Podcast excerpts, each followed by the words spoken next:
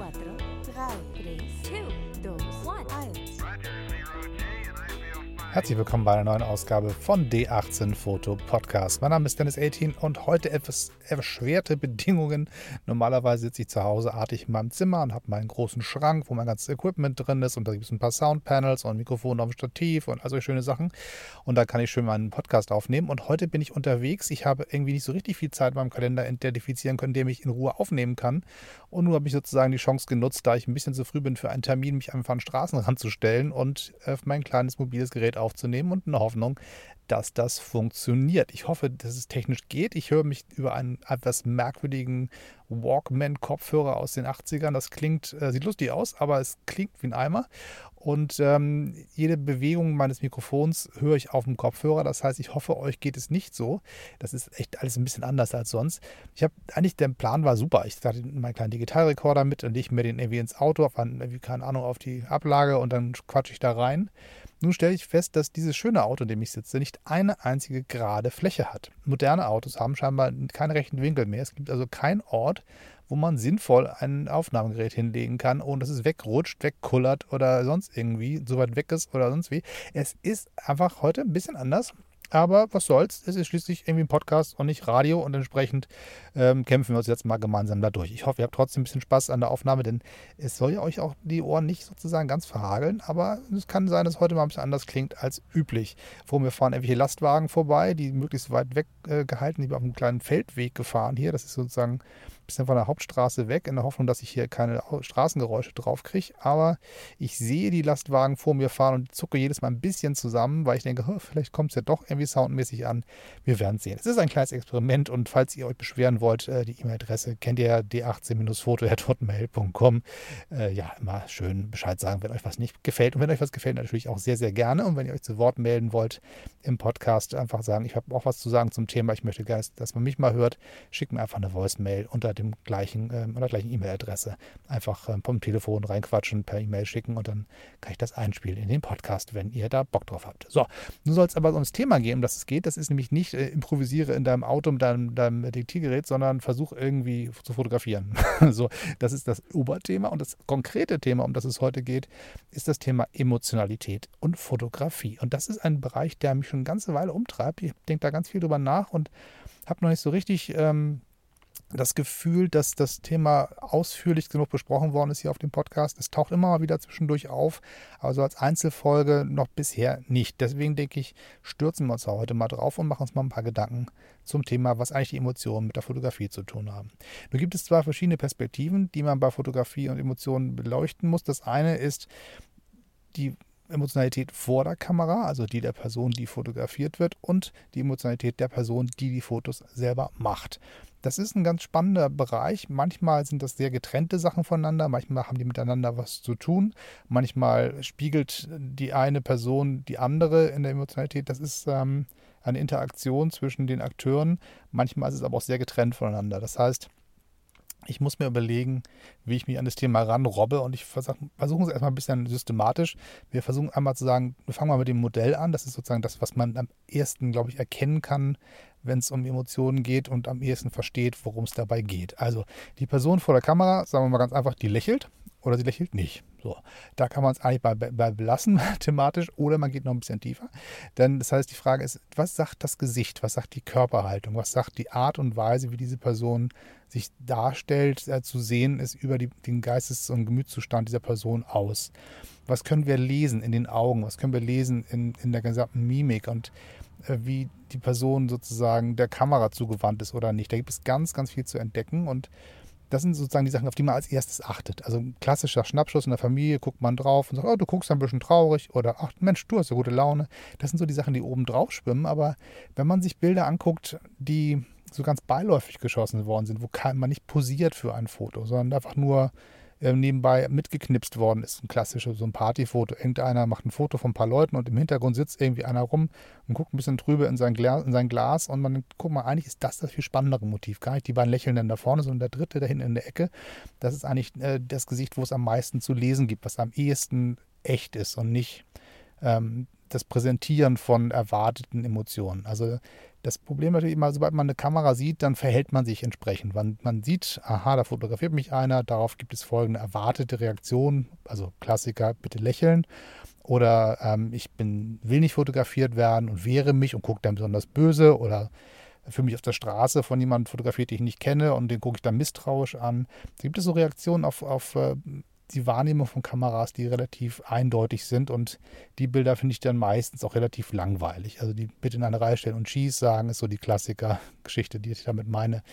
Das andere sind ähm, Reaktionen, die man quasi in Gesichtern oder beziehungsweise Emotionen in Gesichtern, die man sieht, die die Kamera nicht mitbekommen haben, die nicht wissen, dass sie fotografiert werden, die einfach sozusagen so da sind und ähm, in, in, sich gekehrt sind oder ihre eigenen Gedanken nachgehen oder vielleicht einfach ausgelassen und fröhlich sind, ohne dass sie sozusagen das für die Kamera präsentieren.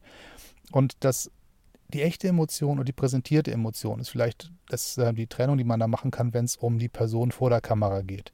Ist die Emotion, die ich ähm, auffange, die echte oder ist sie eine wie ein Theaterstück quasi gespielt. Mal besser, mal schlechter, mal stärker, mal weniger stark, mal überspielt, mal unterspielt. Das ist ganz unterschiedlich, aber viel spannender als, als die Leute, die wirklich sagen können, okay, ich, äh, von mir wird erwartet, jetzt folgendermaßen zu gucken. Ich gucke dann so und dann gibt es ein gutes Foto. Finde ich die äh, Fotos von Leuten, die das gar nicht ähm, so können, die einfach so sind, wie sie sind und entweder im beobachteten oder im beobachteten Zustand einfach bei sich sind und nicht irgendwie versuchen, jemand zu sein, der sie nicht sind oder andere vielleicht von ihnen erwarten, dass sie so sind. Das sind die spannenden Bereiche, wo Fotografie ähm, von Gesichtern ganz, ganz interessant werden kann. Also wenn man Menschen quasi in der U-Bahn beobachtet ohne eine Kamera, das ist vielleicht ein bisschen weniger ähm, aufdringlich und ein bisschen weniger eindringend in die Privatsphäre. Man sitzt einfach da und guckt sich die Leute an, wie die so gucken. Worüber denken die nach? Was, ist, was geht ihnen durch den Kopf? Und wie fühlen die sich, wenn die morgens in der U-Bahn auf dem Weg zur Arbeit sind? Freuen die sich, weil die zur Arbeit dürfen, weil die jetzt einen tollen Job haben, weil sie einen super Auftrag haben, die Kollegen nett sind und man auch nicht was zu ackern hat und am Abend nach Hause geht und sagt, boah, da habe ich echt mal was geschafft. Das ist ein gutes Gefühl.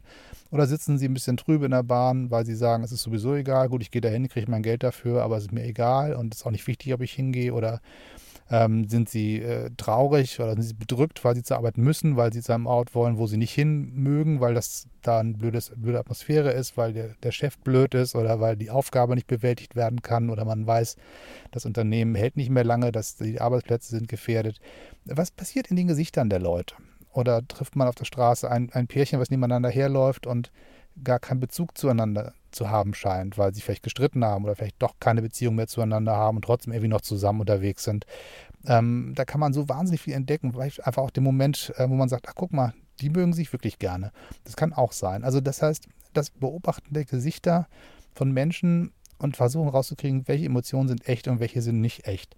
Das ist, glaube ich, eine der großen ähm, Möglichkeiten der Fotografie mit und ohne Kamera. Ich habe ja mal eine Folge gemacht, ohne Kamera zu fotografieren. Das heißt, lauft durch die Welt, guckt sie euch an und merkt euch die Momente, die ihr spannend findet. Das war so eine kleine Übung, ähm, um auch wieder die Welt anders wahrzunehmen, als wenn man mit der Kamera am hektisch von A nach B rennt und versucht, Bilder einzufangen. Und ähm, so kann man das mit und ohne Kamera machen. Das heißt, das Suchen in den Gesichtern nach den echten Emotionen. Das ist, glaube ich, eine große Herausforderung, die auch selten also es gibt Leute, die können das besser als andere, aber ganz häufig, glaube ich, passiert es so, dass man das als Anspruch hat, aber dem nicht ganz gerecht werden kann, weil sobald eine Kamera im Raum ist und Leute sie wissen, dass sie da ist, arbeiten sie mit der Kamera. Entweder gegen sie oder für sie. Und ähm, oder wollen für die Kamera arbeiten, können es aber nicht so gut, weil irgendwie sie nicht richtig Kontrolle über ihre Mimik haben, wenn sie direkt ansteuern wollen oder so. Es sind nicht alle Schauspieler. Nicht jeder weiß, wie er aussieht vor der Kamera. Nicht jeder weiß, wie sie reagieren muss, wenn es heißt, guck mal traurig.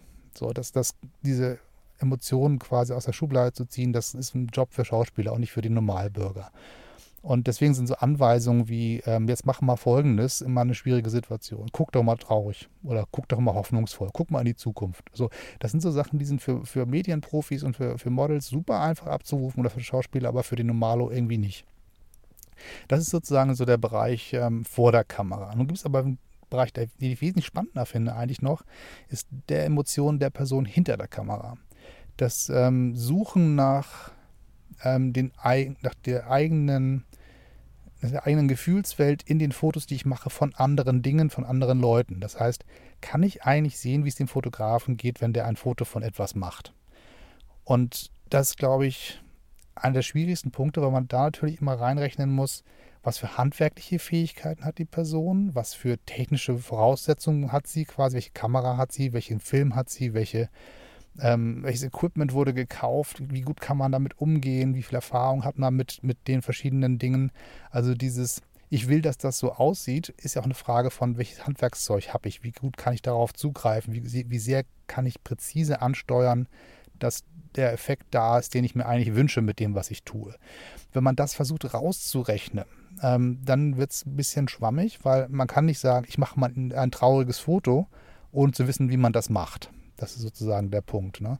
Wenn man jetzt aber sagt, man geht man davon aus, dass der Fotograf, die Fotografin eigentlich ganz gut mit dem Equipment klarkommt und weiß, wenn ich Folgendes mache mit der Technik, kommt Folgendes bei raus und dann wirklich sagen kann, jetzt bin ich an dem Punkt, wo ich wirklich nicht nur ein, ein gut belichtetes Foto mache und ein gut eingerichtetes Foto, sondern wirklich auf die Suche gehe nach Emotionen.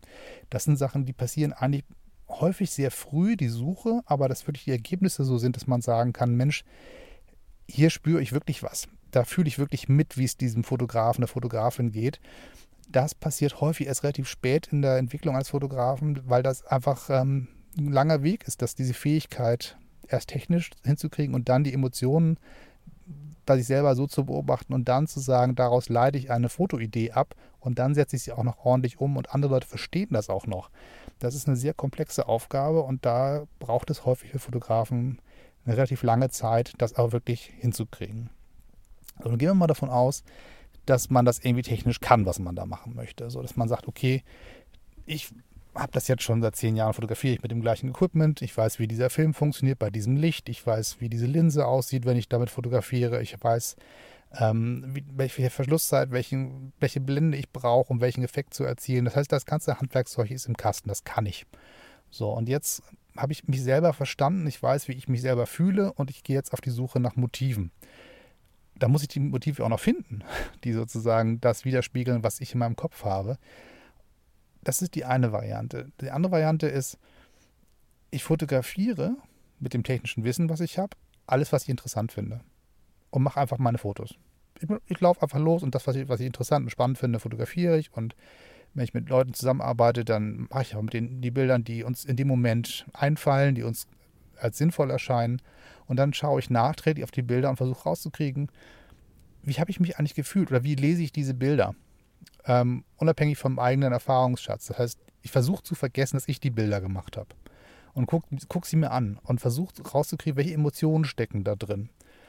Und bei Einzelbildern ist es manchmal ein bisschen schwer zu identifizieren, aber wenn ich eine ganze Reihe von Bildern habe, stelle ich auch mal fest, guck mal, in den Monaten damals im Herbst 2015 oder was, warst du ziemlich down. Da ist ganz, ganz viel in der Bildsprache, die eher bedrückend, eher traurig, eher vereinsamt ist und sagt, guck mal, ah ja, ich weiß noch, genau damals war doch irgendwie was so in meinem Leben. Und wenn man das sozusagen aus den Bildern rausrechnen kann für sich, sagt, ah, guck mal, ja, das erkenne ich hier wieder, dann ist es ganz spannend. Das heißt, nicht nur zu sagen, ich produziere jetzt ein trauriges Foto, das, wenn man das kann, okay, aber wenn man einfach Fotos macht, die einem aus dem, aus dem, die einfach passieren, weil man sie so machen möchte. Und nachträglich sie dann analysiert und feststellt, aha, hier wird eine emotionale Geschichte erzählt.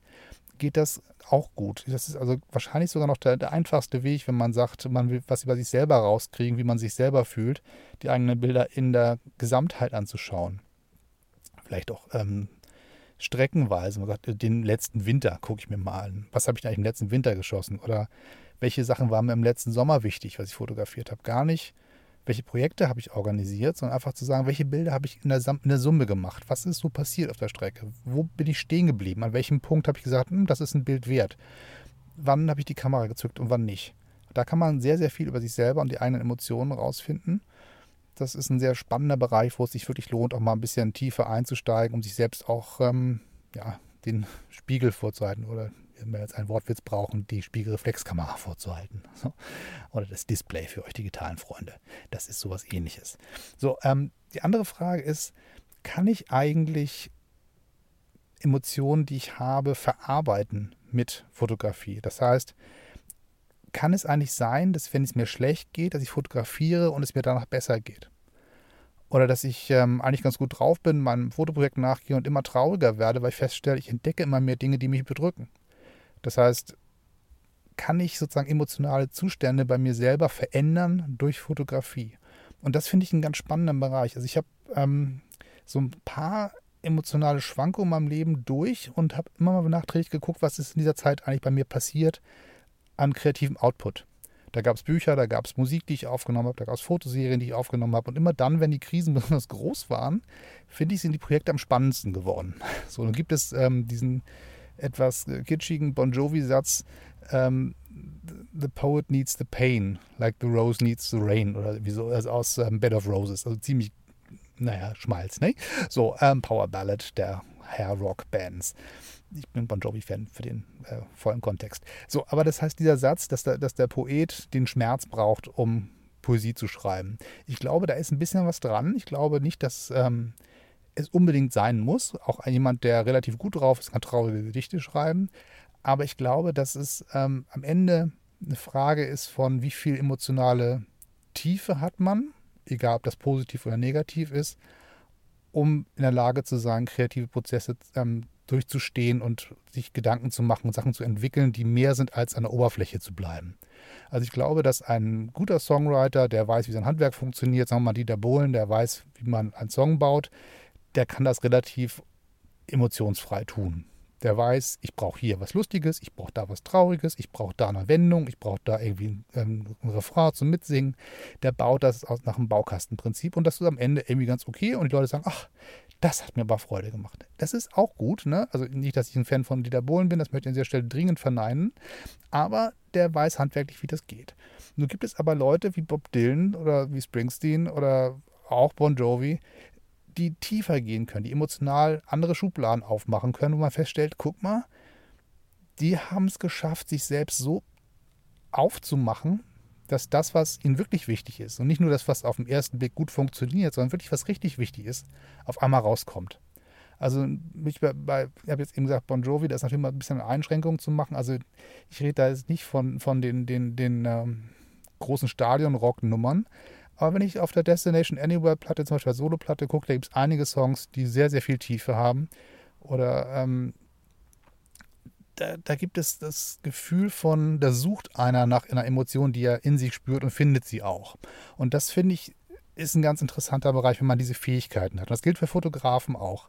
Es gibt Fotografen, Ryan Myriad ist zum Beispiel so einer, der schafft es, seine persönliche, seine, seine traumatischen Kindheitserinnerungen, Jugenderfahrungen und seine äh, Depressionen zu verarbeiten in Fotografie. Und ich sehe wunderschöne Bilder von sehr, sehr schönen Menschen, tolle Models, ganz zart fotografiert.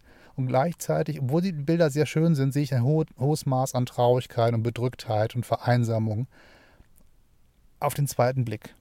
Und wenn man das hinkriegt, diese Emotionen, die man in sich spürt, dieses Aufgewühltsein, das Verunsicherte sein, das Zartfühlende, das Verletzliche, wenn man das sozusagen irgendwie in seine Kunst überführen kann, dann passieren wirklich ganz große Sachen. Und ähm, das heißt nicht, dass ich die teuerste Kamera habe. Das heißt nicht, dass ich die beste Linse habe. Das heißt nicht, dass ich digital oder analog fotografiere oder vielleicht nur mit dem Handy, weil mehr Kameras habe ich nicht, weil die Kohle nicht reicht oder was weiß ich.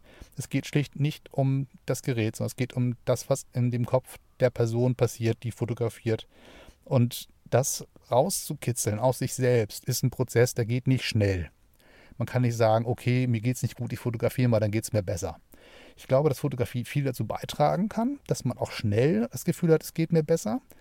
Aber ich glaube auch, dass äh, Fotografie, wenn man sich darauf einlässt, wie jede Kunstform eigentlich, auf der langen Strecke ganz viel dazu beitragen kann, Persönlichkeit zu bilden und über sich selber viel rauszubekommen. Und je mehr ich über mich selber weiß, desto eher kann ich Dinge einschätzen und kann mich auch emotional lösen von, von schlechten Gefühlen und kann sie von außen betrachten, kann sagen, okay, ich weiß, warum es dir gerade so geht.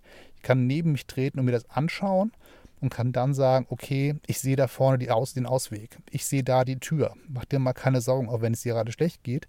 Ich habe selber die Fähigkeiten, den Weitwinkel anzuschalten und zu sagen, da am Horizont, da ist noch ein bisschen was Helles. Und ähm, ich glaube, dass diese Metaphern, die ich eben benutzt habe in der Sprache, auch viel, die kommen aus der Fotografie, ne? Weitwinkel, die Perspektive verändern. Am Horizont ist noch was, ähm, da ist noch Licht. All diese Geschichten, dass die was mit Fotografie zu tun haben, ist, glaube ich, nicht zufällig. Ich glaube, dass Fotografie eine große Macht hat, ähm, Menschen dabei zu helfen, die eigenen Emotionen zu erkunden und auch zu bearbeiten. Ich will mal ein ganz einfaches Beispiel nehmen, was nicht ganz so tief geht. Das ist jetzt nicht ähm, Depressionsaufarbeitung oder ähnliches, sondern wir gehen einfach mal in den Bereich Heimweh. Ich habe ähm, 2009 den Weg von Hamburg nach Berlin gemacht und habe sehr gehadert mit dieser großen Stadt. Fühlte mich total verlassen und dachte, was machst du hier eigentlich? Wieso hast du diesen Sprit gemacht? Warum bist du dem Job hinterhergelaufen? Ist der wirklich so viel besser als der alte? Jetzt bist du hier und kennst hier kaum niemand und die Stadt ist so groß und du weißt überhaupt nicht, wie das hier alles ist und woher was ist. Du weißt nicht mal, welcher Stadtteil ist und bist du eigentlich in West- oder in Ost-Berlin oder alle reden von dieser Stadt, als würden sie sie genau kennen und du hast keinen blassen Schimmer, wie sie funktioniert und wie Leute hier sind und unfreundlich sind sie auch irgendwie alle und war total an dem Punkt, wo ich sagte, ich, ich weiß die ICE-Zeiten für den Zug nach Hamburg auswendig. Ich wusste genau, es ist Wochenende, ich darf nach, ich darf nach Hause. Oder es gibt zwar keinen Grund, nach Hamburg zu fahren, aber ich fahre trotzdem. Und ich hatte sozusagen den Punkt, entweder packst du deine Sachen und fährst nach Hause, oder du lässt dich auf diese Stadt ein und versuchst sie schön zu finden und interessant zu finden und die Sachen, die dich stören, zu erkunden und, dich, und einfach zu sagen, nee, das ist jetzt hier deine Stadt, da musst du jetzt leben und jetzt sieh mal zu, dass du dich damit irgendwie arrangierst. Und habe dann mir ein Projekt gesucht, was mich durch die ganze Stadt getrieben hat. Ich habe es, es gab auf den Berliner U-Bahnhöfen von aus alten Zeiten, so um die 1910, 20 rum, irgendwie so Personenwagen. Die wurden dahingestellt, da konnte man ein paar Münzen reinwerfen sich draufstellen, da wurde man gewogen, wie schwer man ist. Da gab es so eine Tabelle, da konnte man sehen, ob man gesund ist oder nicht. War ganz hübsch. Also männlich, Größe und da müsste folgendes Gewicht dazu passen. Wenn man wusste, man ist drüber, dann ist man ein bisschen zu dick und wenn man drunter ist, dann muss man mehr essen. So, das war sozusagen so eine Art Volksgesundheitspaket von damals irgendwie. Und diese Dinger standen auf den Bahnhöfen rum. Und ich habe erstmal so ein, zwei davon gesehen, da ist ja cool, stecke Dinger, so Retro-Technik fand ich, ich ja immer gut und habe dann festgestellt, die stehen ja an verschiedenen Bahnhöfen. Es gibt ganz viele verschiedene und sehen alle anders aus. Das ist ja spannend. Und habe dann gesagt, die will ich finden. Ich will jeden einzelnen U-Bahnhof in Berlin abtingeln und auch jeden S-Bahnhof, um rauszukriegen, wo stehen die alle und wie sehen sie aus, wie sieht der Bahnhof aus, auf dem sie stehen und wie wirkt dieser Bahnhof auf mich und bin wirklich mit, mit so einem U-Bahn-Faltplan losgezogen, habe alle U-Bahn- und S-Bahn-Stationen abgefahren, habe festgestellt, S-Bahn gab es gar keine. Das war scheinbar die Deutsche Bahn hatte die nicht aufgestellt oder schon lange wieder abgebaut und die Berliner U-Bahn hatte sie noch stehen auf den äh, Bahnsteigen. So, und habe ich dann gesagt, okay, das arbeite ich jetzt ab. Bin wirklich in jeden in die U-Bahn vorne eingestiegen, in einen Bahnhof reingefahren, habe aus dem Fenster geguckt, habe gesehen, aha, da steht einer, aussteigen, fotografieren, einsteigen, weiterfahren. Oder wenn man vorne einsteigt fährt durch den ganzen Bahnhof durch, sieht, da steht keiner, okay, kannst weiterfahren. Also habe ich da immer relativ effizient die ganze Stadt erkundet und bin wirklich in jeden Winkel dieser Stadt gefahren, jede U-Bahn vom A bis B durchgefahren und habe mir jeden einzelnen Bahnsteig angeguckt und habe die Dinger fotografiert. Und war dann gar nicht ganz zufrieden mit meinem Tagewerk und habe das auch mal schön markiert auf so einem Fallplan, wo die Dinger stehen und dachte, eigentlich gefallen dir die Bilder nicht. Das ist ein geiles Projekt. Du hast die Stadt ordentlich erkundet, aber die Bilder gefallen dir nicht. Und bin nochmal losgefahren, diesmal mit Stativ. Und habe dann gesagt, okay, du brauchst längere Belichtungszeiten, du brauchst anderes Licht, du brauchst eine, die Möglichkeit, auch die Bewegung von Zügen, die da durchrauschen oder mal ein paar Leute, die unscharf sind, weil sie sozusagen sich bewegen. Also einfach ein bisschen mehr experimentiert. Ich habe ein bisschen, ähm, habe so die Kamera besser kennengelernt, technisch habe ich was gelernt, aber ich habe auch diese Stadt erkundet und bei dem Erkunden dieser Stadt habe ich festgestellt, sie interessiert mich. Und die, ich fand sie nicht nur doof, ich fand sie interessant. Und durch das Interessante habe ich es geschafft, einen großen Schritt des ähm, Heimwehs abzubauen, was diese Stadt mir quasi auferlegt hat. Und das war so ein Schlüssel für mich, zu sagen, okay, für mich war damals Fotografie noch ein relativ, also ich habe schon vorher fotografiert, aber noch nicht in der Intensität und noch nicht so mit dem Ziel, ein Projekt abzuarbeiten. Zum ersten Mal. Damals noch digital. Ich habe damals noch mit einer EOS 600D fotografiert, also eine klassische Consumer- ähm, damals glaube ich 10 Megapixel, aber es war eine Spiegelreflexkamera digital und sie, das war für mich schon ganz, ziemlich gut. Und da hatte ich dann so das Kit-Objektiv drauf und das war irgendwie schon ein bisschen, ich fühlte mich schon relativ gut bewaffnetechnisch, aber das ist, wenn man das mit dem Vergleich, was man heutzutage dabei hat, ähm, ist wahrscheinlich das Handy besser. aber das war auf alle Fälle unabhängig von der Technik, die ich lernen wollte, ganz, ganz viel lernen über mich selber und das emotionale Einlassen auf die neue Situation, die neue Wohnsituation, auf die neue Stadt, die ein bisschen bedrohlich auf mich wirkte. Also Hamburg ist auch eine große Stadt, gar keine Frage. Aber wenn man nach Berlin kommt, dann merkt man halt auch, wie klein andere Städte sind und wie aufgeräumt Hamburg ist im Vergleich zu Berlin, wie chaotisch diese Hauptstadt ist. Wenn man sich Hamburg anguckt, da gibt es einen relativ klaren Plan. Da guckt man einmal drauf und weiß, aha, da ist die Mitte, da ist auch wirklich das Zentrum der Stadt und da gibt es ein paar Stadtteile, dann gibt es ein, so ein paar Ringe, die die Straßen quasi einmal außen rum machen, da gibt es ein paar sternförmige Straßen von innen nach außen und da hat man relativ schnell die Stadt kapiert. Da gibt es noch eine Elbe und eine Alster und dann ist das Ding durch. So.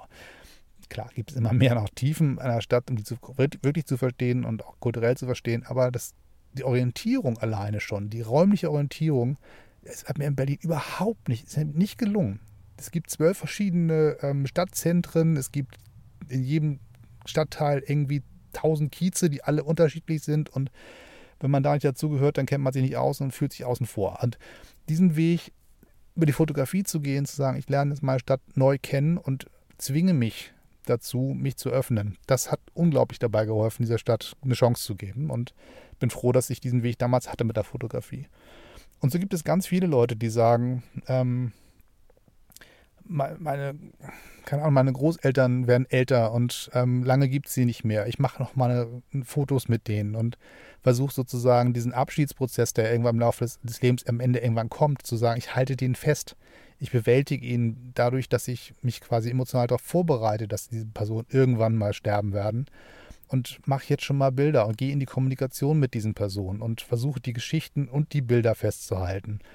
Das heißt, es gibt so viele Bereiche im Leben, ähm, wo Fotografie dabei helfen kann, ähm, Traurigkeit zu überwinden, wo man Mut fassen kann, wo man auch Glücksmomente einfassen kann, sagen, boah, das ist so eine tolle Geschichte, frisch verliebt, das Leben geht los und ich platze vor, vor Energie und das auch einzufangen, die Fotos einzufangen, auch das kann wundervoll sein. Es geht nicht nur darum, Trauer zu bewältigen oder traurige Momente irgendwie abzuarbeiten und sich selbst in der Seele quasi zu wühlen, sondern es geht manchmal auch darum, einfach zu sagen, ich, ich feiere meine positiven Emotionen. Auch die, da kann äh, Fotografie total bei helfen und das ist auch der Moment, wo ich dann wirklich die Polaroids, die Instax, die Handyfotos liebe, weil die so ultimativ einfach sind wo man wirklich sagt, hier wird nur der Moment eingefangen und hier wird nicht technisch gedaddelt und hier wird nicht ausprobiert und da wird nicht geschraubt an der tiefen Schärfe, sondern es wird schlicht und einfach draufgehalten und der Moment eingefangen und am Ende ist das etwas komisch entstandene Selfie mit dem Selfie-Stick vom Eiffelturm, mit dem Liebsten, der Liebsten,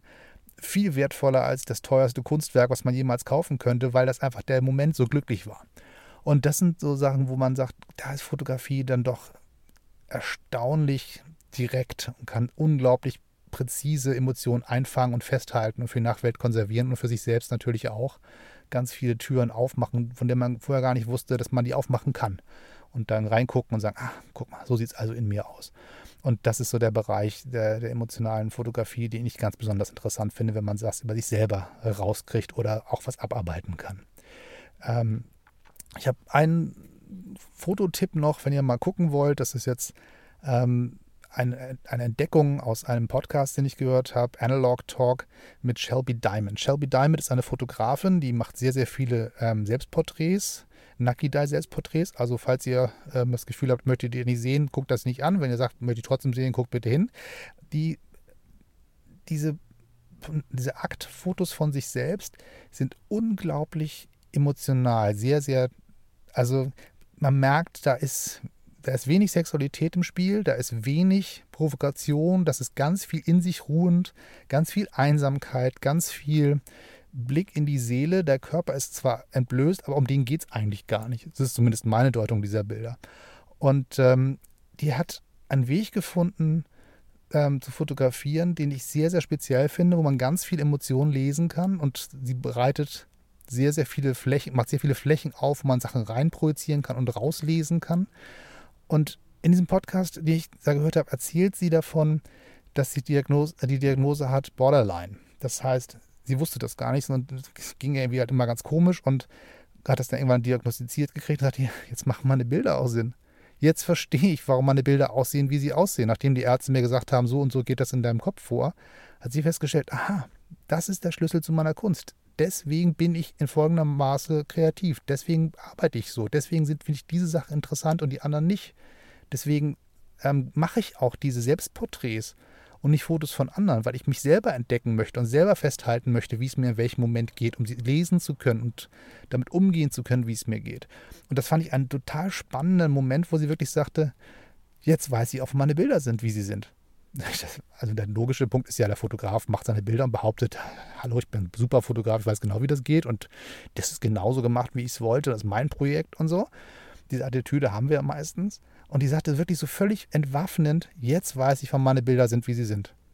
Weil ich weiß, was meine Psyche mit mir gemacht hat oder wie meine Psyche aufgestellt ist.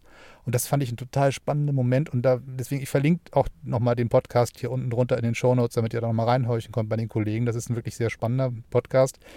Ähm, alles zum Thema analoge Fotografie und sehr viele Interviews mit ähm, Künstlern und Fotografen und Kamerasammlern und was ich nicht alles. Dann macht es wirklich Spaß. Wer analoge Fotografie mag, ist da ganz gut aufgehoben. So, das war der kleine Werbeblock für die Kollegen und ähm, das soll erstmal für heute gewesen sein. Ich muss jetzt weiter zu meinem Termin und ich bin ganz froh, dass es technisch hoffentlich einigermaßen äh, fun äh, funktioniert hat und dass kein LKW vorbeigekommen ist, mich ja kein Bauer von seinem äh, Hof vertrieben hat. Diese kleine Nebenstraße sieht so ein bisschen aus wie eine fast Privatstraße, aber es hat mich keiner mit einer Mistgabel vertrieben. Von daher war das, glaube ich, ein Erfolg. So, das war es erstmal von unterwegs. Bis zum nächsten Mal. Ähm, abonniert bitte diesen Kanal ähm, und seid so gut, vergibt ordentlich viele Sternchen und kommentiert. Das hilft, dass andere diesen Kanal wiederfinden. Das ist so ein bisschen der Algorithmus von iTunes, braucht immer so ein bisschen Reaktionen von Zuhörern, damit der weiß, aha, da ist was los, das ist interessant. Das zeige ich auch anderen Leuten mal. Und äh, seid so gut und guckt auf meiner Homepage vorbei, finde ich bei YouTube und bei Facebook und überall unter D18foto und auf meiner Homepage www.d18-foto.com. Bis zum nächsten Mal. Tschüss und immer schön weiterknipsen.